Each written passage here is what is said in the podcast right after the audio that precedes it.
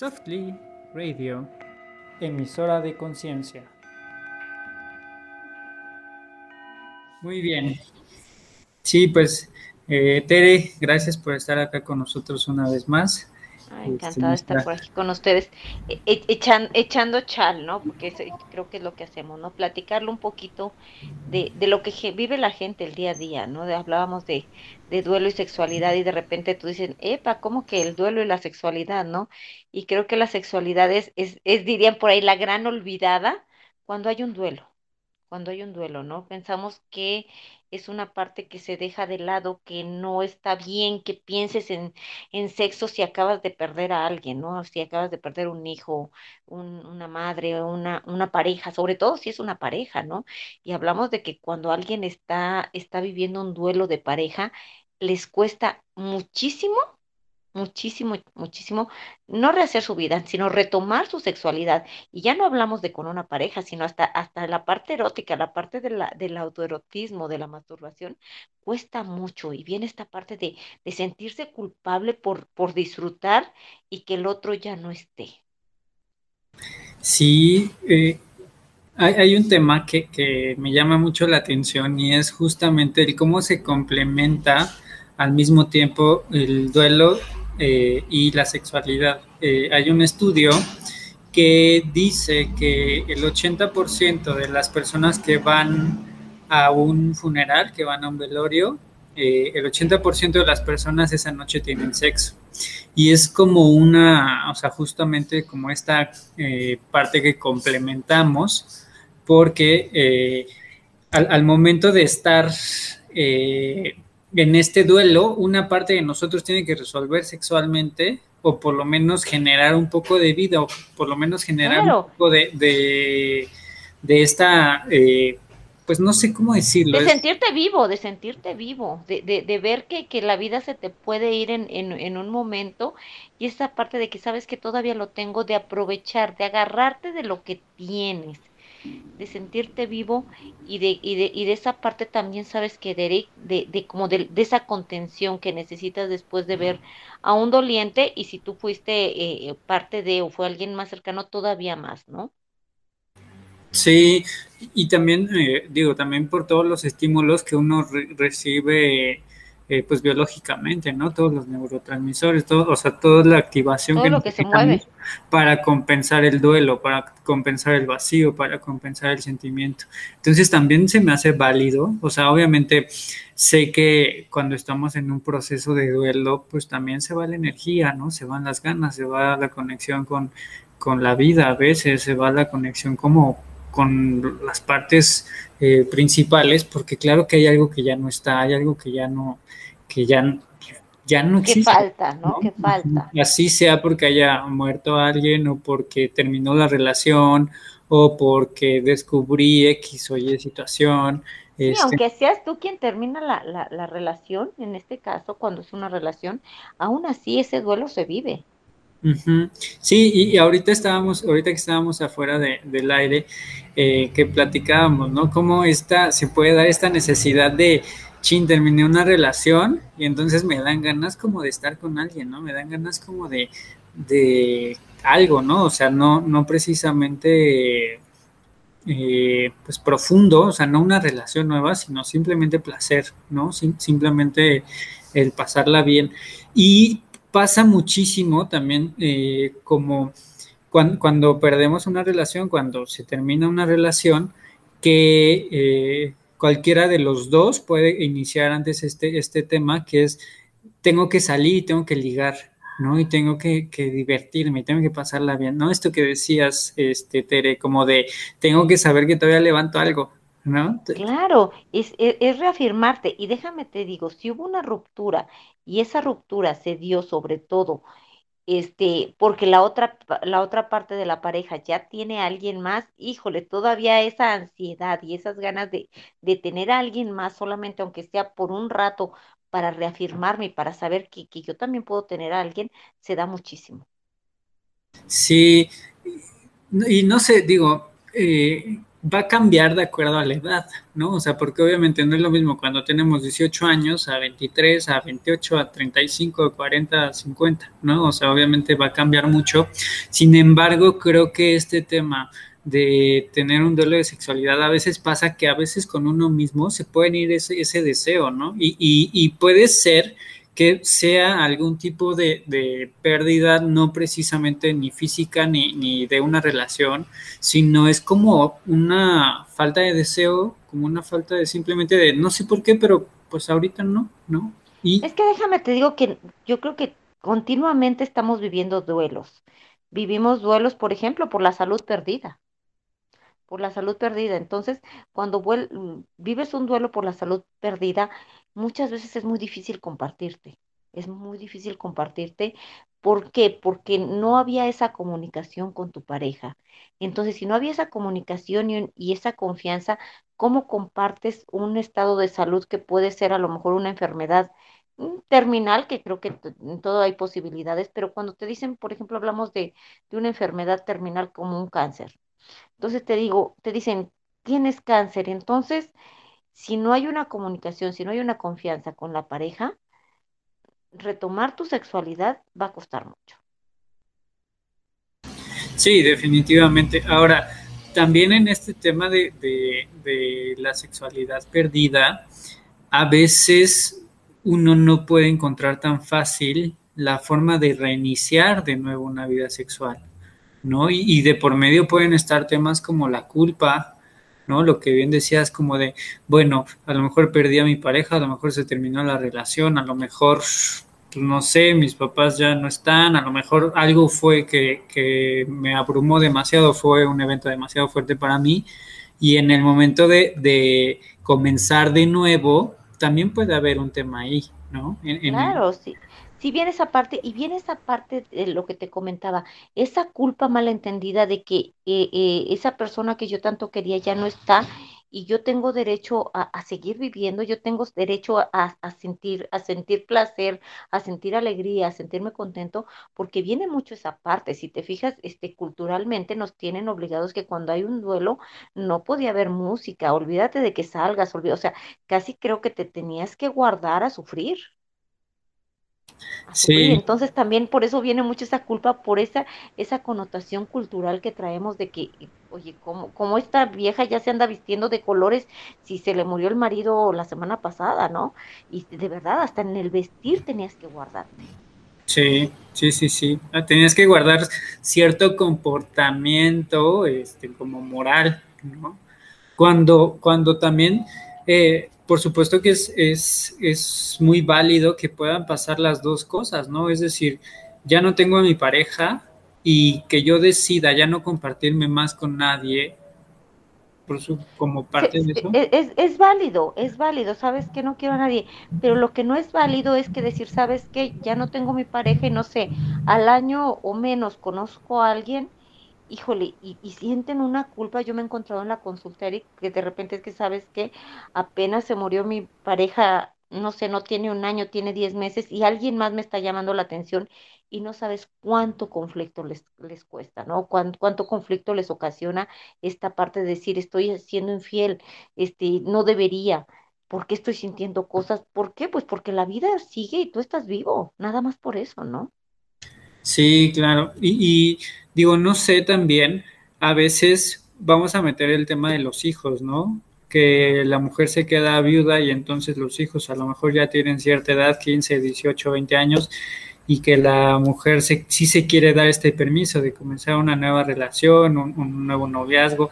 Eso también es un tema, ¿no? Porque ahora también están los hijos que, eh, por un lado, es cómo pueden percibir los hijos esta, esta situación, cómo puede percibir la mamá esta situación, qué mensaje cree que va a estar dando la mamá ante esto, ¿no? Y, la familia en general. Porque... Pues, y, esa, y, esa parte de, permitirles a los hijos que te, que te gobiernen muchas veces, Eric. Eh, de que te dice, ¿sabes qué? Es que mi mamá no puede salir, a ver, espérate, no eres su papá, ¿no? No eres su papá, eres su hijo. Y de verdad nos encontramos con muchas mujeres que no rehacen su vida por los hijos. Sí, Sí, o, desde el miedo también, ¿no? De, ok, si empieza una relación y también se me va, o sea, y también pierdo a esa persona, ¿no? Eso también puede suceder, que, puede... también como, como mecanismo de defensa, definitivamente. Claro. Entonces, para no sufrir, mejor me, cierro mi, mi, mi, cajita y ya no entra nadie y así no sufro. Sí, claro. Sí, sí, sí. Y, y digo, creo que socialmente se puede ver más eh, en hombres que, que pueden eh, rehacer su vida más fácil, más que las mujeres. ¿no? Claro que puede ser esta una interpretación mía, pero creo que hasta socialmente es más esperado, ¿no? Como eh, ya se quedó solo el marido y ahora con quién va a estar, ¿no? Ojalá encuentre. y, de, hecho se, de hecho se, fíjate, se habla que los hombres cuando se quedan viudos y que no buscan pareja de inmediato, este, es más probable que tengan más corta, más pocos años de vida y todo eso, ¿no? Entonces hasta se justifica que los hombres no saben estar solos. ¿Y será cierto que las mujeres sí saben estar solas o tienen miedo a enfrentar todo lo que conlleva iniciar una nueva relación? Sí, sí, sí, sí. Que me he enterado de varios casos donde las mujeres que han perdido maridos eh, pues me he enterado por ahí que pues si hay pues algún amante, ¿no? O sea, obviamente no es visible a la familia, no es visible a la sociedad, no es visible ante, ante pues, la gente, pero sí tienen como un alguien con quien de repente se, apoyan, ¿no? O sea... Y luego fíjate, tuve un caso bien extraño de que era, era una, una viuda, una viuda que ya, ya hacía años que había, había fallecido el, el marido, y déjame te digo que ella empieza a tener una relación con, otra persona después de varios años. Y fíjate qué, qué curioso, o sea, ella quería todo lo que era el cachondeo, el fajecito y todo, pero no la penetración. A la hora de la penetración decía, eso no. Wow. No, podía, no podía. Y venía, eh, a, ella le estaba pasando esta, esta cuestión este, de sexualidad, el vaginismo, ¿no? Sus músculos se contraían y no entraba nada, porque no, o sea, ella no concebía que alguien más entrara porque su marido ya se había muerto. Entonces, pues su pareja también se hartó porque decía, oye, ya estamos ahí y no permitían. Ahí ella se desconectaba y ya no venía, ya no podía terminar. Sí, que, que fíjate, en ese, en ese tipo de casos, creo que sería bueno que si vas terminando una relación o tiene poco que terminaste una relación y, y quieres como de alguna forma compartirte o, o eh, dentro de tu, de tu forma de, ver es como quizá sí, quizá no, quizá puede ser, este, que puedas hacer una lista de esas cosas de qué sí puedo permitir, ¿no? O qué definitivamente no, o sea, qué sería demasiado para mí en este momento, o sea, porque, no sé, pensando como en cualquier ejemplo, ya sea de hombre o mujer, que aunque yo quiero guardar cierto luto, aunque yo quiero guardar cierto respeto y al mismo tiempo puedo tener deseo, ¿qué, ¿a qué punto intermedio puedo llegar? ¿No? Sin que yo crea que estoy faltando, sin que yo crea que estoy, eh, pues sí, no respetando algún tipo de acuerdo. Creo que sería bueno hacer esto, ¿no? Este, este tipo de listita en donde, ok, sí permitiría como el coqueteo, sí permitiría eh, o, que, o preferiría algo casual, ¿no? Y algo casual, ¿a qué? O sea, como aquí me refiero en el sentido de hasta dónde puedo llegar con algo casual. ¿No? Claro, también tener bien claro eso, ¿no? Yo, le, yo, yo comentaba una cosa, ¿dónde podría empezar? Pues desde qué quiero yo, ¿no? ¿Qué quiero yo y hasta dónde quiero llegar? y estipularlo, ¿no? Porque después pasa mucho eso, Eric, y yo creo que culturalmente nos encontramos mucho esta parte y hay muchos dichos al respecto de que es que es una calientapollas, es que mm, calienta el boiler y no se baña, y es que toda esta parte, pero es muchas veces por no hablarlo, ¿sabes qué? Yo quiero fagar contigo, quiero tener cachondeo, pero hasta ahí, no estoy lista, no estoy preparada, o simplemente ahorita no quiero, pero es también esta parte de lo que hablábamos, de comunicarte comunicarte y decirte que quiero, quiero una relación o nada más quiero que nos la pasemos bien sin llegar a todo. Y dejarlo bien claro para que el otro o la otra, porque también se da en el otro caso, tenga claro esa parte, ¿no?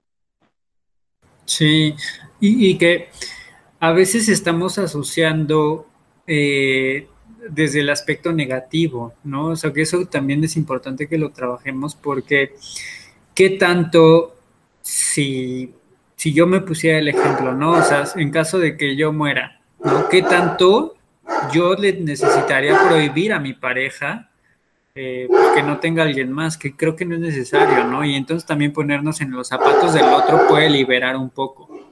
Claro, pero fíjate que ahí viene esta parte de cederle a, a la otra persona nuestras decisiones, porque si te fijas, y vuelvo a, esta parte de, de- del día a día y de lo chusco que se hace en estas situaciones, ¿cuántas bromas no se hacen de que, oye, y si me muero, este, traerías a alguien a vivir contigo y, y, y resulta que terminan enojados y apenas están siendo suposiciones, ¿no? ¿Qué pasaría si me muero?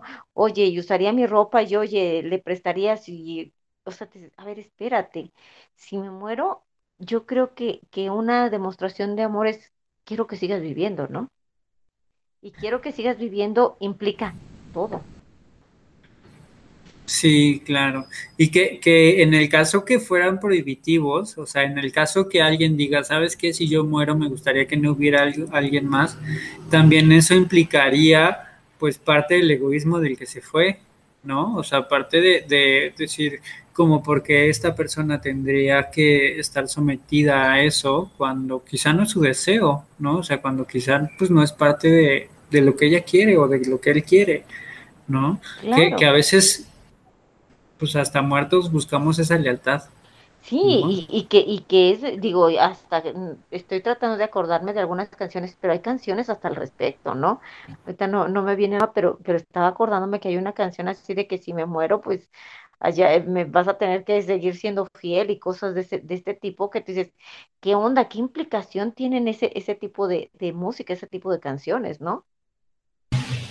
Sí, que, o sea, no nos vamos muy lejos. Al terminar una relación, ¿cuántas veces no pasa esto, no? De, y ya estará, ya habrá estado con alguien más, y ya se habrá besado con alguien, y ya habrá salido con alguien, estará chateando con alguien, y será que conoció a alguien más, y será que, que no sé, o sea, empezamos a hacer como historias del objeto perdido, contactando con el celo, eh, o, o pues con cualquier miedo que pueda estar por ahí y que, y que ya estamos viviendo esa angustia cuando ya ni siquiera es parte de nuestra relación, ¿no? O sea, ya, ya ni siquiera es mi novia, mi novio, mi pareja, mi relación, mi, este, lo que sea Era que, que hay. mío. Ajá, sí, justo. Y Pero, entonces el, pero también el, hay, ajá, pero, pero, perdón, nada más para completar. Es, es como también, más bien como que el que se queda, se queda como de santo, ¿no? Debe de ser casi, si es mujer, debe de ser como la virgen, ¿no? Casi, casi como la intocable. Siento que hay como Guardar esa figura. fidelidad. Mm, Exacto. no sé, o sea, no sé si el que se queda, pero sí, sí creo que uno de los dos es el que más eh, o el que vive la relación de forma diferente, en donde a lo mejor puede decir, sabes que yo sí necesito tiempo a solas, yo sí necesito un tiempo eh, de nada, ¿no? O sea, eh, yo sí necesito un tiempo de ni siquiera ligar, ni siquiera, o sea, estar como en esa línea, ¿no? En ese foco, en lo que sea. Este, generalmente uno de los dos comienza antes su etapa de duelo, ¿no? Que generalmente es el cortado el que empieza antes este, la etapa de duelo y, y pues así pasa, Y claro, que, que eh, inclusive el que corta también le toca vivir ese duelo, ¿no? Porque de verdad e- es, es a lo mejor mm, cortas y inicias o ya tenías una, una relación, ese, ese tipo de cosas es, es un poquito más difícil y te lo encuentras en la consulta que les va, este, raro, podría decir yo, porque como apenas salieron de una relación y ya estaban en otra o recién empiezan otra, no se dieron ese espacio que se necesita, ¿no? E- Ese finalmente ese duelo que necesi- necesitas vivir cuando terminas algo, ¿no? Entonces, no, no se dan ese espacio y yo creo que nos encontramos con gente que va de una relación a otra sin permitirse ni un momento de soledad, ni un momento de, de recuperarse, de tomar aire, ¿no? Entonces muchas veces terminan, digo, con comparaciones que siempre se dan esas, o, empezar a decir es que aquella tenía, o a lo mejor me precipité, a lo mejor no era lo esperado. ¿Y cuántos hay que ya habiendo empezar, empezado otra relación, quieren regresar a la que tenían? Sí, que, que muchas veces suele pasar esto de pues que son muertos vivientes. No es como, como eh, ya terminamos, pero pues es el papá de mis hijos, ¿no? Y entonces lo tengo que seguir viendo.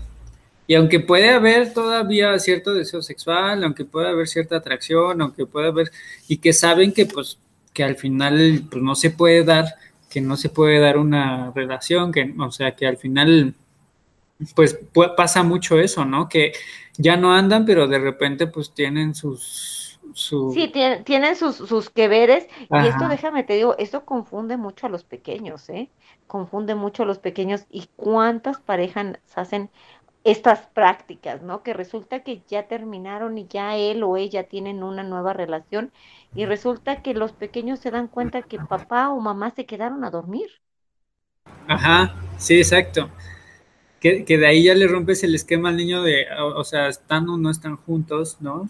O sea, si se quieren o no se quieren, o sea, ¿sabes? Sí, sí puede romper mucho ese esquema y también visualmente al niño puede puede modificar eh, este tema de, bueno, pero si mamá tiene novio o si papá tiene novia y de repente se quedó a dormir, como, ¿sabes? Digerirlo en un niño es, es algo complicado, o sea, es algo, eh, pues, pues fuerte, ¿no? Entonces, y, que también hablaba como de estos muertos vivientes también en el sentido de, ok, si me dice mi pareja que cuide al niño a la niña, ¿no? Porque no voy a llegar, el que yo pueda asumir que hay una probabilidad de que el otro tenga intimidad esa noche, también es un tema, ¿no? Y cómo lo dijeron, y cómo, o sea, si ya pasó el tiempo y, puedo, o sea, ya pasaron 5 o 10 años, digo, ah, bueno, ya sé qué pasó, pero las primeras veces puede ser un tema ahí complicadito de digerir, ¿no? Como en el asumir de, chin, o sea, se fue a cenar con alguien, salió a una fiesta, este, puede suceder y, de hecho en esto que hablamos de, del recuperar pareja, cuesta mucho cuando hay hijos. Cuando no hay hijos de por medio es un poquito más fácil. ¿Por qué? Porque corta la relación y adiós, ¿no? Pero cuando hay hijos es muy difícil, o sea, no corta la relación. Ni si, ni si se murió, ni si vive, ¿no? Sí, sí, sí, Cuesta mucho porque tienes, yo creo que tienes ahí, ahí el, el, el recuerdo viviente de, esa persona, ¿no? Y te digo, entonces empiezan a vivir todas esas culpas y es muy difícil salir de esa parte. Hay una, hay una serie que se llama Todo va a estar bien, es mexicana, es muy buena y que justamente pasa eso, los papás se separan, eh, la mamá empieza a tener otro novio, este, y entonces el papá le toca convivir con este, pues con este nuevo novio que era el dentista, ¿no? Entonces, este, digo, ya lo estoy spoileando, pero, pero a lo que quiero llegar es, es justo al tema de, de, ahorita. O sea, pareciera que eh, el papá en la relación ya está muerto este, para la relación de mamá, pero la mamá pues sigue teniendo intimidad con el papá biológico, ¿no? Y entonces en algún momento están los tres juntos. Está el novio, está el papá biológico y está ella, ¿no? Y entonces eh, hay todo un tema ahí de, de, construcción este, en muchos sentidos, o sea, tanto, tanto en, meten lenguaje inclusivo, meten, meten, muchos aspectos y aquí es a, donde ella la, ponen en esa posición, ¿no? De, de me encanta intimar con el papá de mi hija, pero al mismo tiempo tengo un noviecito con el que también estoy bien y entonces eh, estar bailando en estas líneas donde pues el muerto no está muerto, ¿no? Lo que decíamos. ¿no? Donde el que, el que parecía que ya se había ido, pues siempre no se fue, ¿no? Exactamente. Y, eso puede pasar. Y, y cómo lidiamos también como, bueno, yo tengo una pareja entonces que a lo mejor tiene un hijo o una hija, y entonces sé que ese hijo o hija, o sé que, mi pareja puede estar viendo al papá, ¿no? Sí, y, y, es, y esa parte cuesta mucho, ¿eh? Cuando son, son parejas reconstruidas, si él o ella tienen hijos, cuesta mucho esa, aceptación y cuesta de las dos partes, ¿no? Cuesta cuando eres pareja y cuesta muchísimo cuando son hijos, ¿no? El, aceptar estas relaciones. Entonces, e, es esa parte, ¿no?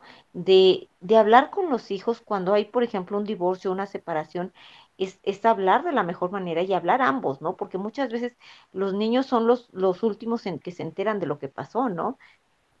Sí. hablar de esta parte de que papás van a ser toda la vida, pero que pareja ya no son. No, y, y saber qué piensan y, y, cómo lo está integrando el niño. ¿No? Porque, o sea, justo para eso sirve, por ejemplo, estas terapias de juego, estas terapias donde, donde dibujan, donde hacen diferentes acciones, que, que podemos ver cómo está integrando la información el pequeño o la pequeña, donde podemos identificar dónde puede haber un foco rojo, ¿no? Que a lo mejor el niño está jugando en la terapia de juego y dice, es que a mi mamá le gusta tener dos novios, ¿no? O es que a mi mamá, este, o es que mi abuelita regaña a mi mamá porque le dice que se va a ir de loca, o, ¿sabes? Cosas así en donde... El, se te brincan ahí, ¿no? Ajá, en donde un comentario que fue X para mí pudo haber llegado tan lejos que el niño está integrando que ya de entrada que algo está mal, ¿no? O sea, y que es eh, enjuiciado por un criterio de abuela, de abuelo, de, de quien sea, y que como el niño no tiene los filtros suficientes para filtrar la información, para, para saber cómo pensar de la situación, pues va a integrar las cosas tal cual son. Claro, y a veces se convierten en, unos juececitos impecables, implacables, ¿no? Sí. que, no quieren que la mamá salga, no quieren que la mamá vaya porque el abuelo dijo, porque la abuela dijo que anda. Entonces se, se, se pueden volver en un dolorcito de cabeza si él o ella quieren este, retomar su vida, ¿no? Puede, puede ser los hijos un obstáculo bien grande. Sí, mira, ahí, ahí he visto varios videos en donde eh, hay unas niñas, no sé, una niña de tres años que le reclama al papá de no te vayas porque te vas a ir con una no sé qué, ¿no? O sea, dice una palabra medio fea, pero dice te vas a ir con una chica, ¿no? Y entonces la niña sufre, la, niña empieza a llorar porque pues, el papá se va a ir a trabajar, ¿no? Pero, pero la mamá le metió como, es que se va a ir con no sé quién, ¿no? Y lo dice desde el enojo y lo dice desde, desde pues como desde una parte en donde, oye, qué necesidad de, meterle a la niña eh, una información. involucrarla, eh. Por supuesto. Es responsabilizar a la niña de mucho, ¿no? De darle un peso demasiado grande y de vivir una angustia de separación como, como algo real y, y, cuando al final es un juego y cuando al final el, video da risa, pero internamente la, la, pequeña está viviendo toda la angustia de papá se va a ir con otra, no lo dejes ir, eh, va a ser, ¿no? Y la mamá puede estar jugando, pero obviamente el niño no tiene, lo que decíamos, no tiene los filtros necesarios para no hay la madurez todavía. Por supuesto, sí, definitivamente. Entonces, creo que debemos tener cuidado con ese tipo de cosas porque yo puedo generar en el niño que pueda sentir miedo a que papá se va a ir con alguien más. ¿No? Ah, claro, claro. Y, y, ellos ya lo están viviendo continuamente como una pérdida, como un duelo, como un abandono, como es que se va porque va con alguien más. Y entonces crea unos apegos bien inestables y esos apegos los traspolamos a, a nuestra vida adulta y te das cuenta de cuántas relaciones tan tóxicas nos encontramos por ese tipo de, situaciones. Sí, creo que ahí, ojo, o sea, mucho ojo la, gente que puede hacer eso, ¿no? Decirle a la, a niña, al niño, como es que se va a ir con alguien más, es que no sé qué. Es que tu papá no me quiere, es que tu mamá este, prefiere estar mm. con X, Y o Z, porque sí, todo eso va quedando ahí en, en, los chicos y de verdad es como se van construyendo. Entonces no se vale construirles, es empezar a construirlos desde esa inseguridad de que alguien te va a dejar, de que alguien te va a abandonar, de que alguien prefiere a alguien más, porque después nos encontramos tanta gente buscando aceptación continuamente. Ahora, también cambiando un poquito de tema, el que me dejen no es sinónimo de que me quiten valor, o sea, eso, y eso también pasa muchísimo, ¿no? Como que pareciera que, chin, me dejaron y entonces ahora me puedo sentir desvalorizada, desvalorizado, me puedo sentir en una parte como, eh, como que se me quitaran la fuerza, como si me quitaran el, el, no sé, el atractivo, como, ¿sabes? Hay que saberlo manejar también, porque muchas veces el ego entra y entonces, chin, terminó mi relación y ahora ¿no? ¿Quién me ve? ¿Quién me quiere? Por eso es lo que comentábamos hace un rato, ¿no? Buscar a, ver a quién me levanta, aunque no me interese, aunque no quiera, pero sí necesito reafirmar que, que, que alguien me va a pelar, que alguien se va a fijar en mí. Entonces, ojo, ¿no? Con esa parte, porque dices, bueno, quiero estar con alguien porque se me antoja, porque quiero, o quiero este, esa reafirmación, porque entonces ahí, ahí sí hay que buscar ayuda, porque creo que mi autoestima no está muy bien plantada desde que estoy pensando que ese alguien se lleva mi valor. Sí, sí, sí, sí, definitivamente. Y, y, mira, también ahora poniéndonos eh, del, otro, del otro lado de, la gente, eh, no sé, una persona que perdió a su esposa, posiblemente, este, y que la nueva pareja, pues que también pueda decir, oye, pero qué lugar forma en ti la persona que ya no está, ¿no? O sea, en el, en el tema de, no es que yo venga a suplirla, no es que yo venga a, a, cubrir ese lugar, ese espacio, no es que yo venga a robarme ese, ese, ¿no? Porque eso también pasa, ¿no? En cómo, cómo, cómo mi pareja está integrándome actualmente, ¿no? Cómo mi pareja puede estar eh, llegando a mí y qué tanto mi pareja, pues puede mostrar definitivamente muchísimas características, ¿no? Desde el necesito que pienses en mí, necesito que, que sea importante, necesito que no piense en la otra, en la que ya no está, en, en tu relación pasada, en, ¿no? Claro, e, e, es, que es que es toda esa parte, ¿no? Desde de, dónde estás buscando pareja, desde quiero realmente, se dieron las cosas o realmente estoy buscando un sustituto y hablando de duelos, ¿qué es lo que pasa muchas veces con, con parejas, con papás que pierden un hijo y que buscan volver a embarazarse, para traer un sustituto. Y también esa parte es bien cañona, ¿no? Porque yo me he encontrado con casos de que inclusive les llegan a poner el mismo, el mismo nombre de, de, la persona fallecida, hombre o mujer, mm. al, nuevo hijo, ¿no? Y la carga que ya trae con eso e, e, es, increíble. Es un peso muy fuerte. Exactamente, entonces si hablamos en, en, cuestión de pareja, también esto puede ser, llegar a ser muy cañón, ¿no? Porque si estoy buscando una pareja por no sentirme sola, por llenar un vacío, por buscar un sustituto o una sustituta, pues creo que ya desde ahí estamos mal, ¿no? Desde, desde esa parte, ¿no? Entonces, dejar, dejarte fluir y vivir el duelo, vivir el duelo de acuerdo a lo que tú crees y a lo que tú piensas, a, a cómo viviste esa relación darte ese tiempo sin llegar a ser un duelo patológico. Sí, claro. Que, que mira, eh, estaba también pensando en cómo a veces nuestra forma de relacionarnos puede marcar mucho esto, ¿no? Comienza una relación y entonces posiblemente una parte de mí que le gusta estar en el abandono, comienza la relación y entonces busca ser abandonada, ¿no? Busca hacer. claro, son los patrones que traes ya súper establecidos. Por eso la importancia de, de empezar a, de reaprender o de cambiar esas premisas que traes ya establecidas. Pero ¿cómo lo puedes hacer? Empezar a hacer dándote cuenta, ¿no? Y aceptando estas partes de que sabes que desde dónde estoy llamando, estoy llamando desde mi necesidad. Sí, sí, sí, sí, exacto. O sea, es como, como, como hay una, hay un, hay un punto en donde puede uno decir, es que todas mis parejas este, no formalizan, solo, solo están ahí, ¿no? O sea, y no formalizan. Es que tanto tú no quieres formalizar. Claro, no, me interesa un, compromiso. No me interesa un compromiso y eso es lo que estoy proyectando, ¿no? Sí, porque mis parejas siempre me dejan, ¿no?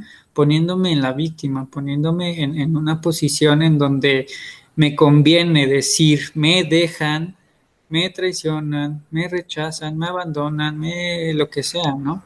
Antes de decir, sabes que yo no quiero nada formal. ¿Por qué? Porque me conviene, porque estoy a gusto, porque no me gusta el compromiso, porque me cago de miedo, ¿no? De tener un compromiso. Porque me da responsabilidad, ¿no? Y quizá esa responsabilidad todavía no la tengo bien integrada. O no la quiero. Claro, o no la quiero, definitivamente.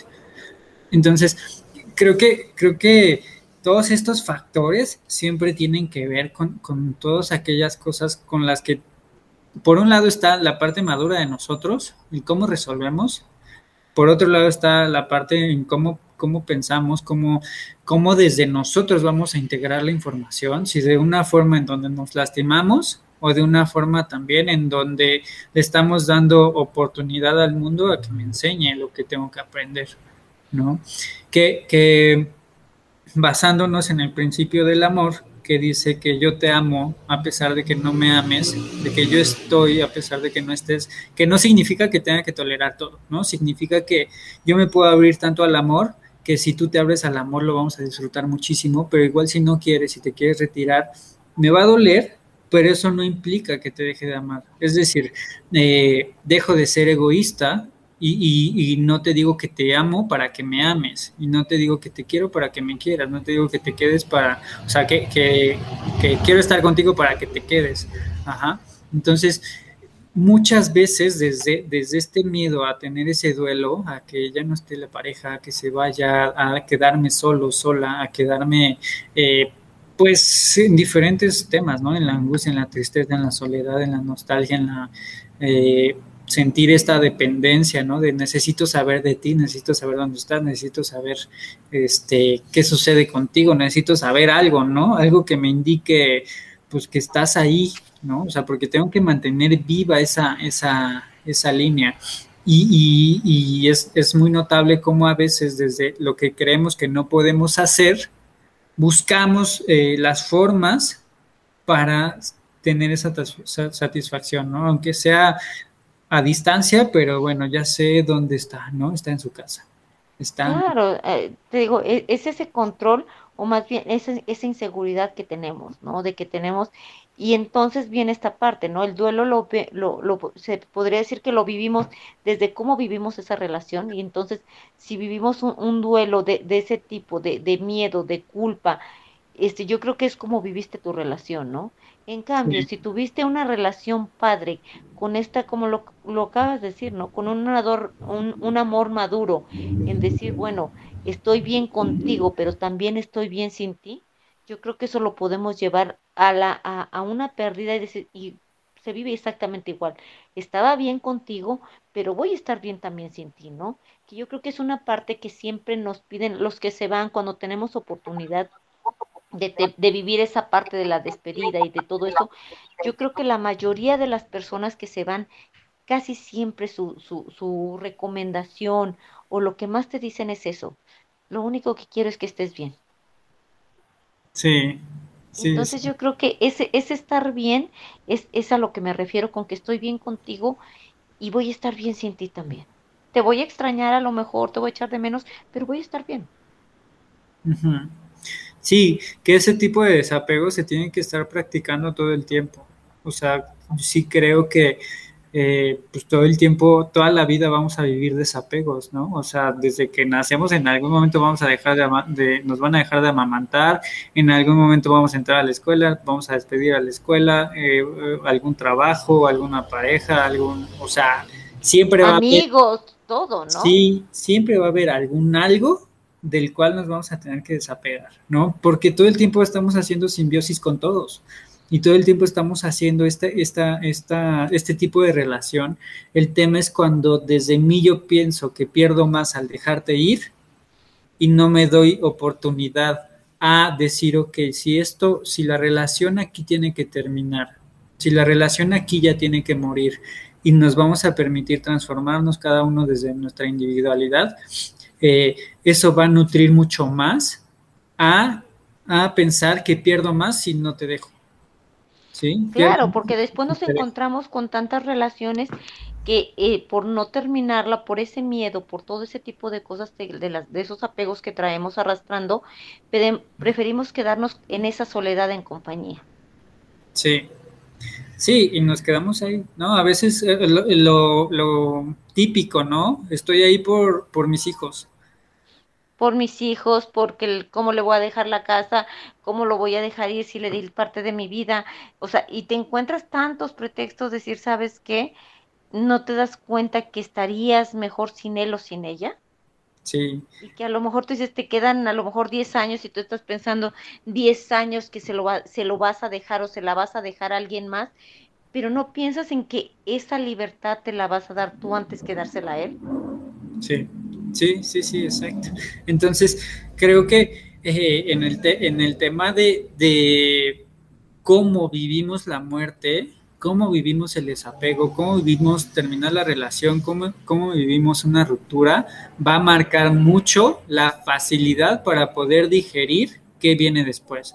¿no? Porque entonces eh, me pasa que pueden llamarme pacientes de, oye, es que acabo de terminar a mi pareja o me acaban de terminar o acaba de pasar esto o aquello y, y estoy en la angustia, estoy en la crisis, estoy en el no sé qué va a pasar, por favor, ayúdame, ¿no? Y cuando lo que toca es simplemente sentir el dolor. Claro, y, y, esa, esa parte, fíjate, esa parte de que también no está tan bien visto que lo sufras, ¿no? O sea, puedes llorarlo, pero puedes llorarlo poquito porque ya, ya, ya, ya pasó. ¿Y qué es lo que te dicen todos cuando hay una pérdida? Si te fijas, todos dicen, pronta resignación. Ojalá que pronto, o sea, que pronto pase la página, que pronto pase. No, o sea, sabes que date tiempo, súfrelo, vívelo. Y entonces cuando estás listo nuevamente, arrancas. Pero no es de que sabes que ya pone un curita y ya pasó. No, yo creo que el, el tiempo de, de, de, recuperación de cada persona es diferente.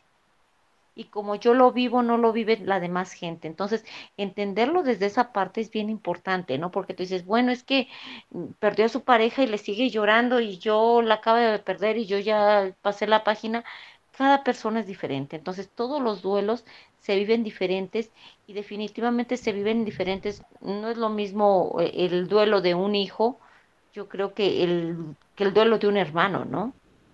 Sí, sí, sí, es muy diferente. Que mira, aquí eh, cuando pasa este tipo de cosas me gusta hacer un ejercicio que se los recomiendo si es que están en esta situación.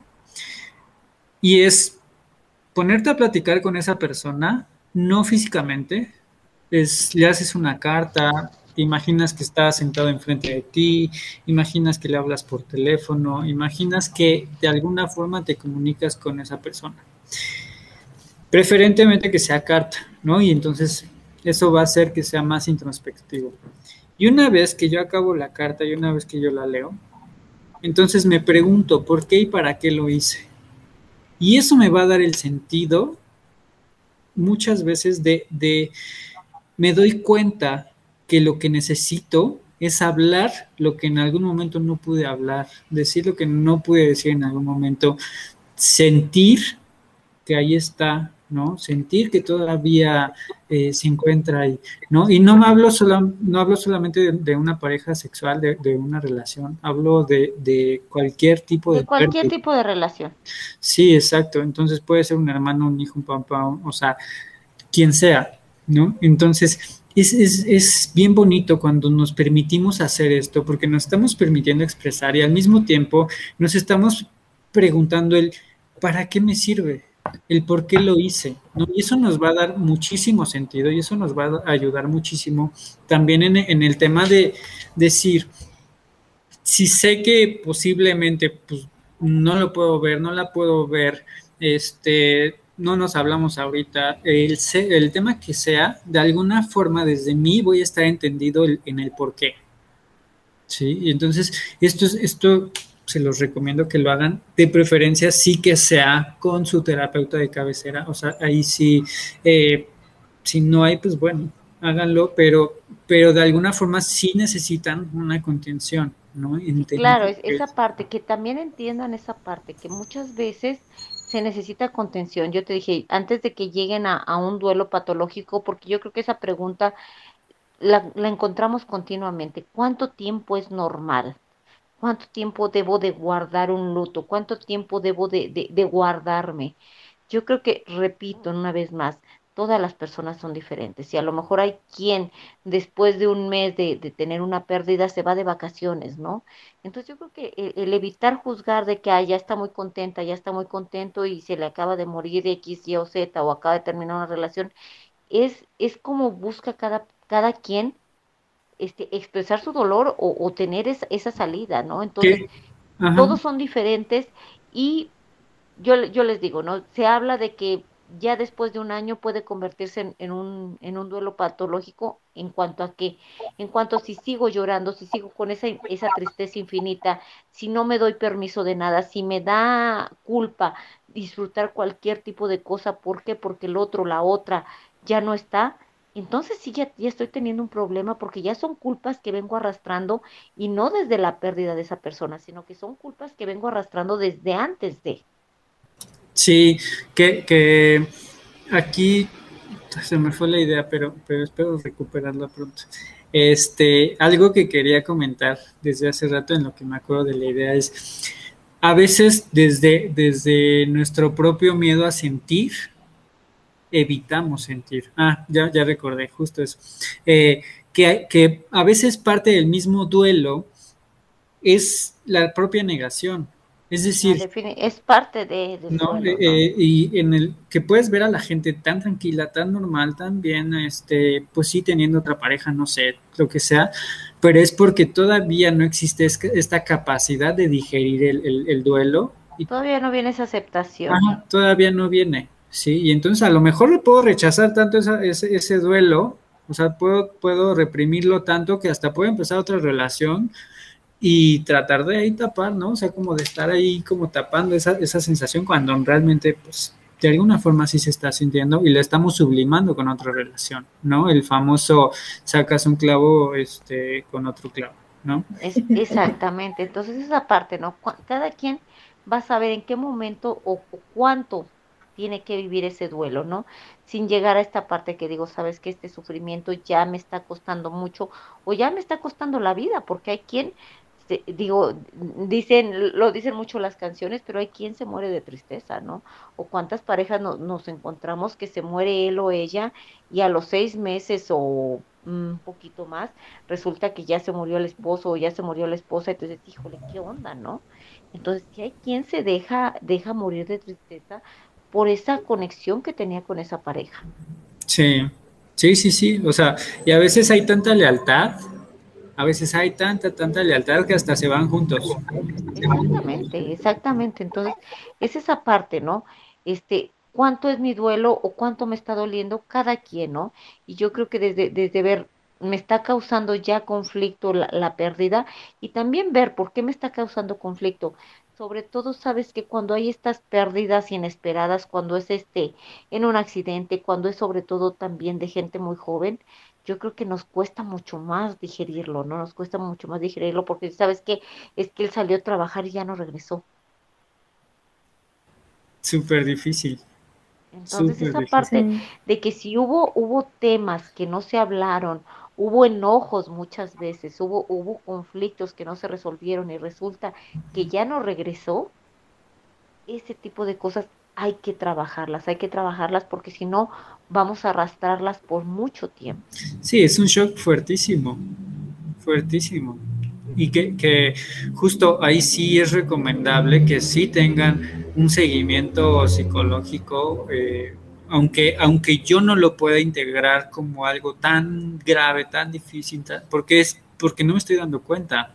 ¿no? Pero parte de mi shock me, va a hacer que se me olviden las cosas, que me despierte en la noche de repente, que, de repente pueda voltear como muy sorprendido, como eh, puede haber ciertas acciones que yo puedo empezar a, identificar como parte de ese mismo shock, ¿no? Entonces, aunque la gente no lo puede identificar tan fácil en un principio, sí es importante que se puedan tratar profesionalmente porque pues definitivamente es un evento fuerte, es un shock.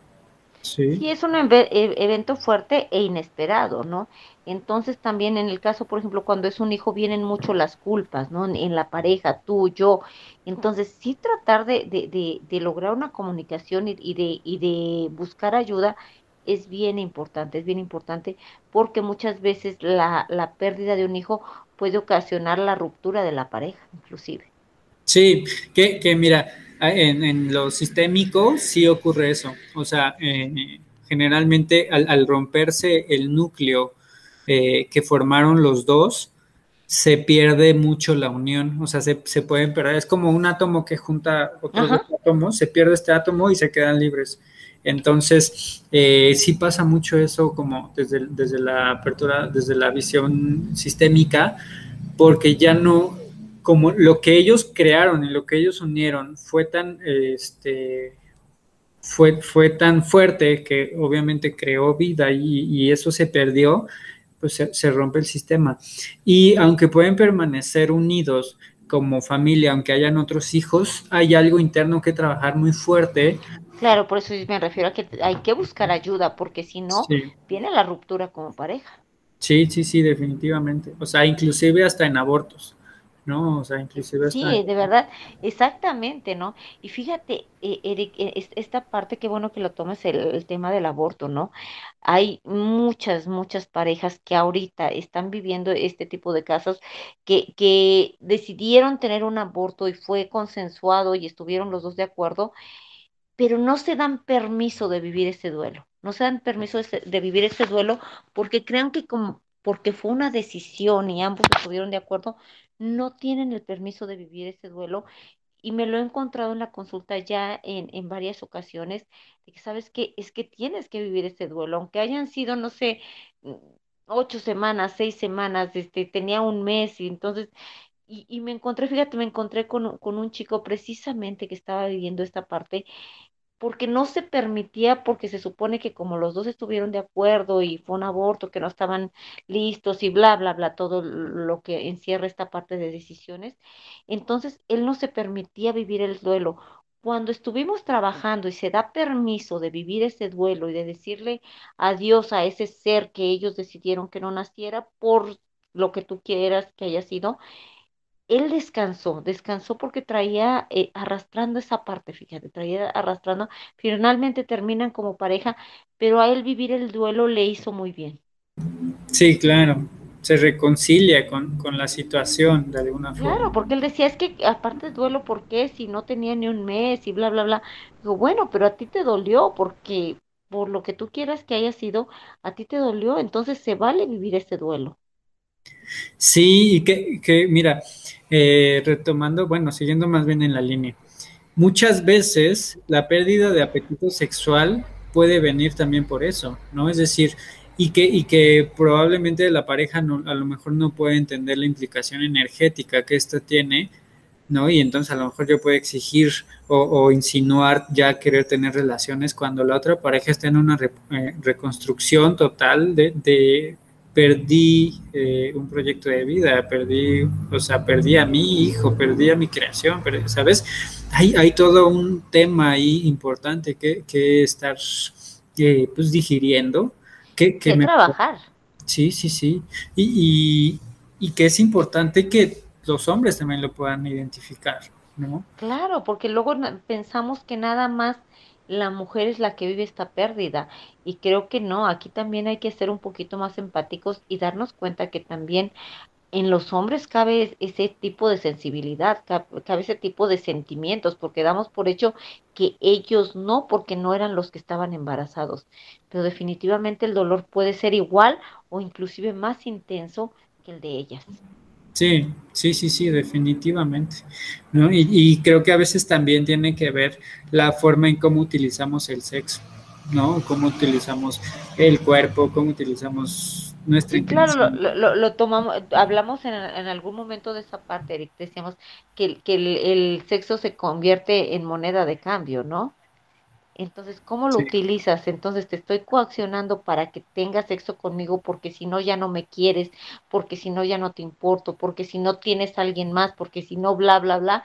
Entonces, ¿cómo estoy utilizando O qué tanto me presiono para tener un buen sexo contigo y que tú estés conforme. Que no vayas a buscar a alguien más, que estés contento, que... Entonces, es esa parte, ¿estoy viviendo mi sexualidad desde el miedo? Sí, claro, sí, sí, sí. Sí, todo eso nos, nos tenemos que cuestionar, ¿no? En, el tema de, de, porque sí he visto un aumento en el interés de satisfacción sexual a los hombres por parte de mujeres, ¿no? Aprender a hacer una felación, aprender a mover el trasero, este, o sea, inclusive eh, hay muchas posturas, posiciones, este, que tienen que ver en cómo, ajá, en cómo estimular mayor, eh, mayormente al hombre Cómo ser una buena amante. Encontramos e, e, e, ese tipo de, artículos en N cantidad de, revistas, ¿no? Sí, y que muchas de esas posturas justo no están enfocadas en que la mujer disfrute más, sino en que el hombre tenga eh, mayor sensación. Claro, o sea, tratar de que, de que tu hombre esté contento, ¿no? O sea, se oye muy extraño, pero esa es, esa es la, la, la, razón, ¿no? De, tantos artículos de, de, cómo ser una buena amante o cómo, cómo lograr que tu pareja esté contenta o bla, bla, bla. Entonces no se está buscando una, una equidad en esa parte de la sexualidad, ¿no? O sea, es, esa parte es bien importante tomarla en cuenta, ¿no? ¿Desde dónde vivo mi sexualidad? Desde el miedo, porque entonces sería esto, ¿no? Necesito que él esté contento para que no se vaya. Sí, que, que esto también me hace pensar en que con todo este tema del machismo y feminismo y, todas estas posturas jerárquicas, eh, en donde nos posiciona, ¿no? O sea, como hombres y mujeres, eh, toda esta cultura del de perreo y de, de, pues no sé, como de, del contoneo y demás, eh, en donde no sabemos si las mujeres o los hombres realmente están ganando más autoridad o más jerarquía, ¿no? Ya seas mujer o hombre, al tú exigirte tener, eh, o sea, como hombre me pongo el ejemplo, ¿no? A lo mejor yo como hombre me voy a exigir a que mi pareja pueda tener múltiples orgasmos o tener satisfecha a mi pareja desde, desde lo que yo pueda realizar. Entonces la exigencia mía va a ser, yo me voy a exigir más para que tú estés más conforme, pero eso en una cuestión de machismo-feminismo, ¿no? en una cuestión jerárquica, entonces yo me estoy sometiendo a mí mismo para quedar bien contigo, entonces porque de alguna forma quiero tu reconocimiento y eso, y eso me pone en una posición inferior a la tuya y no, no en una posición equilibrada o de, o de mutuo acompañamiento, al mismo tiempo las mujeres, ¿no? En el sentido de que qué tanto me exijo para tener mejores caderas, mejor trasero, más bonito cuerpo, más, ¿no? Para ser bien vista por hombres o mujeres y eso me pone en una posición o pareciera que me pone en una posición jerárquica. Eh, eh, donde también me estoy sometiendo a mí mismo para obtener esa posición. No, no sé si estoy siendo demasiado... Eh... No, claro, es, déjame te digo que pasa eso. Entonces, sí, se entiende. El, hombre, el, el hombre se exige tener, este, este, estar en, en, una, en un nivel para satisfacer a tu pareja. Y entonces muchas veces, ¿qué pasa con la mujer? Como lo veo tan presionado porque yo tenga sea multiorgásmica, porque yo tengo un squirt que sabes que, bueno, para que ya se quede en paz y no se mortifique tanto, pues ya se lo finjo y ya que se quede tranquilo para que ya no delata, porque de verdad está tan obsesionado con que yo sea multiorgásmica, cuando eso puede fluir cuando menos lo esperas. Sí. Cuando menos lo esperas, y si ya estás buscándolo y estás obligándote, lo más seguro es que ni siquiera pase. Sí, sí, porque no está fluyendo. Exactamente, entonces, si ya estás buscando esa parte de, de, estás bien, estás bien y estás bien, yo creo que nos ha tocado estar con una pareja, tanto hombre como mujer, que, que, te están insistiendo en que si estás bien y que si te la estás pasando bien, cuando yo creo que cuando te la estás pasando bien, se nota. No te tienen, no te tienen que preguntar, ni tienes que preguntarle a la otra persona si está disfrutando, porque creo que la, las acciones y las actitudes te, está, te van diciendo cómo está tu pareja. Sí, no, y tan bonito que es compartir el cuerpo, ¿no? O sea, sí, y, y inclusive eh, o sea, voy a decir algo que justamente te va a dar el contexto de qué tan erotizados podemos estar simplemente desde el pensamiento, ¿no? En el sentido de, es tan bonito compartir el cuerpo que sentir la piel con piel, ¿no? Que estar en un cuarto oscuro, que estar entregado, entregada a sensaciones, a besos, a caricias, a, este, a juegos, a mordidas, a todo ese tipo de cosas, ya eh, hace que haya una, eh, que, que, empiece a haber una fusión, ¿no? Y, y, esta fusión se va a empezar a dar más allá de si me muevo muy bien, ¿no? Más allá de, de espero que esté satisfecho, satisfecha, que cuando se da esta fusión y esta entrega de los dos, más allá de cómo se ve esta posición, más allá de, de, pues no sé, de establecer cómo durar más, ¿no? Pues en el caso de los hombres, y que lo disfrutes y disfrutes el cuerpo del otro, va a hacer que sea mucho más placentero y va a hacer que sea mucho más bonito, ¿no? Y, y vas a generar un vínculo padre, aunque, aunque sea sexo casual, ¿no? Aunque sea ah, claro. un beso, ¿no? Que, que yo pueda tener la apertura de compartirme desde esta naturalidad, ¿no? Y, y que creo que eso podría ayudar muchísimo a que, que, nuestras relaciones sexuales pues, sean muchísimo más placenteras, con mucho menos peso, con mucho menos expectativa y al mismo tiempo en donde, no sé, te voy a poner el ejemplo, en, algún momento un amigo que, que, estuvo sexo casual, o sea, me contó, era la primera vez que tenía una cita en Tinder y entonces este, llega con la chica y este, pues total ya se van a, a intimar y este, este chico le dice, oye, pero pidos, ¿no? O sea, tengo este, mucho tiempo que no tengo relaciones, entonces estoy como súper sensible, te voy a pedir que el primero sea así como de mentis, ¿no? O sea, porque voy a llegar rápido, ¿no? O sea, yo ya sé que voy a llegar rápido, entonces no quiero que digas como, ah, ya llegó, ya, ¿no? O sea, como tres minutos, cinco minutos y ya, que muchas veces es lo que pasa. Entonces dices, sí, al principio no voy a durar absolutamente nada, ¿no? pero dame chance. Bueno, total que lo dice, este, lo hacen y sí, o sea, dice que, que pues sí, o sea, él, teniendo esta, eh, como este adelantamiento de qué va a pasar, porque él se que ya sabía que, ya, ya sabía lo que iba. Sí, o sea, y porque si en algún punto, o sea, los hombres que nos puedan estar escuchando, sabes que hay puntos donde estás tan, tan, tan, eh, o sea, que ya, ya tienes como tanta carga sexual que sabes que no vas a durar. Sí, y entonces sientes y entonces dices, ay, no, y, no es que seas eyaculador precoz, o sea, simplemente es que pues ya estás lleno, ¿no? O sea, ya estás pues como... Viene a ver, viene esta parte, Eric, que pasa mucho, ¿no? Es esta angustia de desempeño, ¿no? Entonces te da miedo y entonces quieres justificarte, es que fue tan rápido porque bla, bla, bla. Simplemente sabes que no explicar, fue, sabes que estaba muy excitado y se dio, y a las mujeres nos puede pasar eso, pero sabes que para la mujer no hay esta connotación de que, ¿sabes que Me besó y tuve un orgasmo. Es muy padre. Bueno, pues a los hombres también les puede pasar. Me besó y tuve un orgasmo, ¿no? Sabes que estaba tan sensible que tuve la eyaculación en, en el primer momento. Pero como no está bien visto, pero sobre, más que para nosotras es para ellos mismos, les causa una angustia, les causa una, una, una ansiedad no durar más Terrible, ¿no? Que, que, mira, también esto es algo que a lo mejor muchas chicas no saben, ¿no? O sea, yo pensaría que la mayoría, que muchos hombres, antes de tener relación, o sea, cuando sabemos que vamos a salir con alguien, ¿no?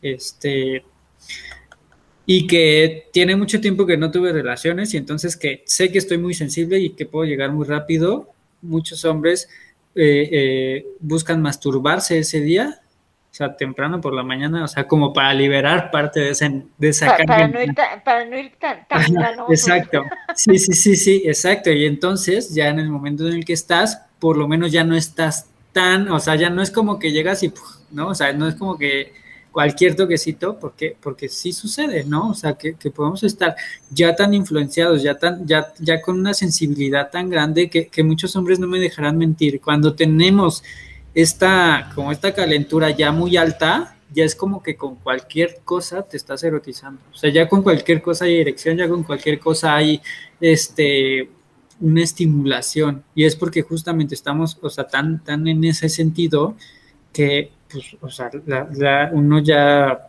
pues busca el orgasmo, ¿no? Ya busca e, eso. Entonces, eso, eso pasa, digo, no, no sé si sabían, ¿no? La gente que nos está escuchando, pero esto pasa mucho. ¿No? Hombres que, van a tener relaciones ese día y que saben que, están muy cargados sexualmente, generalmente se van a masturbar para no ir tan, tan cargados. Para que no se note tanto mis ganas. sí, digo, a lo mejor las ganas sí se, sí se van a notar, ¿no? Pero por lo menos vas a durar un poco más, ¿no? Este, pero bueno, ya llevamos más de una hora, no sé cuánto tiempo llevamos. Sí, sí.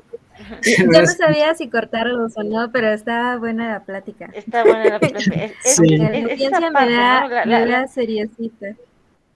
Sí, es que la, la, sexualidad te lleva de un lado a otro cañoncísimo, ¿no? Y estamos hablando de esta parte de los duelos y, y no quiero que terminemos sin, sin hablar. Tú dijiste hace un rato, puede ser un duelo por haber perdido mi proyecto de vida, y a veces esos duelos no los, no los sentimos que sean válidos, ¿no? Entonces, es que él se quedó sin trabajo y ya no quiere tener nada conmigo. Bueno, es un duelo que se está viviendo. es un duelo. Entonces, los duelos no necesariamente son de la pérdida o de la, o de la muerte de alguien. Es un, son duelos que se viven por la pérdida de un trabajo, por la pérdida de, de, de, digo, de la salud, por la pérdida de, de, de una casa, de hasta, puede ser hasta de algo físico, de tu perro, de, de todo este tipo de cosas. Y son duelos y son válidos. ¿Por qué? Porque te quedas con esas ganas de nada con esas ganas de nada. Entonces, compartir y, y, compartir con tu pareja cómo te sientes en cuanto a, esa parte de, de, vivir tu sexualidad. Sabes que ahorita no me apetece. Ahorita lo, lo, he dicho yo muchas veces, nada más quiero esa contención. Tú lo dijiste hace un rato. Quiero, quiero esa contención, quiero ese apapacho y nada más. Sí, que, y que es súper válido, ¿no? O sea, también, y qué bonito cuando la pareja puede decir, ¿sabes qué? No sé ni qué tengo, no sé ni qué me está pasando, no sé si te quiero aquí en mi vida, no sé si te quiero fuera, no sé ni siquiera si quiero que estés adentro o afuera, o sea, no, no sé si, si quiero que me llames o si quiero que estés aquí, ¿no? Y cuando la pareja te dice, mira, quieras lo que quieras, voy a estar si tú me lo pides, eso es, lo, eso es, eso es muy bonito, ¿no? Porque yo puedo estar en, un, en una cuestión interna tan fuerte, tan grave, tan, tan eh, movido emocionalmente, ¿no? Que a veces no puedo ni pensar, ni, ni sentir, ni, ni, nada. Y que alguien esté ahí que te diga eso, también es, es, tan padre que diga... Sí, que te diga, aquí estoy. Sí. Estoy si quieres que esté y no voy a estar si no quieres que esté. Y tú, o sea, como sabes, eres, soy esa, esa este, ese teléfono que puede estar con línea en el momento que tú quieras, pero puede estar sin línea en el, momento que tú decidas dejarlo descolgar, ¿no? Y entonces, eso es tan bonito y es tan padre, porque muchas veces a partir de este tipo de situaciones se pierden las relaciones. Porque no se dijo esto. No es que no quiero que estés en mi vida porque estoy teniendo muchísimas situaciones, tengo esto, tengo... Entonces el otro se va, ¿no? Cuando a lo mejor el deseo profundo de ella, pues es decir, necesito un espacio y nada más, ¿no? Pero asumo que no vas a poder darme eso, entonces mejor vete, ¿no? Entonces, bueno, eh, algo con lo que quiera cerrar, Tere, este, eh, Itzel.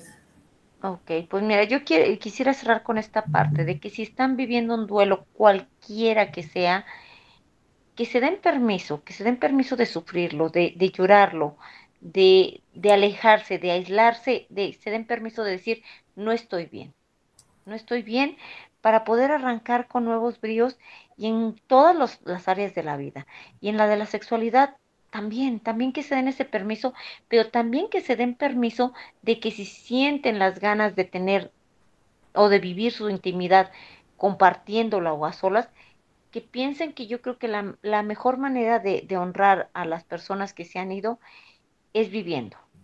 Y no necesariamente sería con alguien más, sería desde, desde ti y para ti. Entonces sería, sería esa parte. Dense chance de vivir los duelos, dense chance de que si terminan una relación de pareja no se embarquen de inmediato en otra relación, porque de verdad esto llega a causar duelos no concluidos, ciclos no concluidos, y después nos encontramos con personas que traen tres, tres duelos no concluidos, porque si salieron de una pareja a otra y de una pareja a otra, y de verdad que no se dieron chance de vivir esa, ese espacio para ellos. Entonces, dense tiempo, dense tiempo de vivir y de saber qué es lo que quieren. Sí, muchísimas gracias, Tere. Itzel, ¿algo que quieras decir? Híjole, ahora sí, no, creo que me quedo con el mensaje de Tere. muy Estuvo muy bueno el tema. Sí, Muy lindo. Bueno, muy bien. Muchísimas gracias, Tere. Gracias, Itzel. Este, Recuerden, ya tenemos nuestras tacitas de Softly Radio. Y pues bueno, nos vemos en nuestro siguiente canal. No olviden compartirnos, dejarnos su like, su comentario y gracias a la gente que nos está escuchando también por Spotify. Muchísimas gracias. Nos vemos pronto. Gracias, buenas noches. Softly Radio, emisora de conciencia.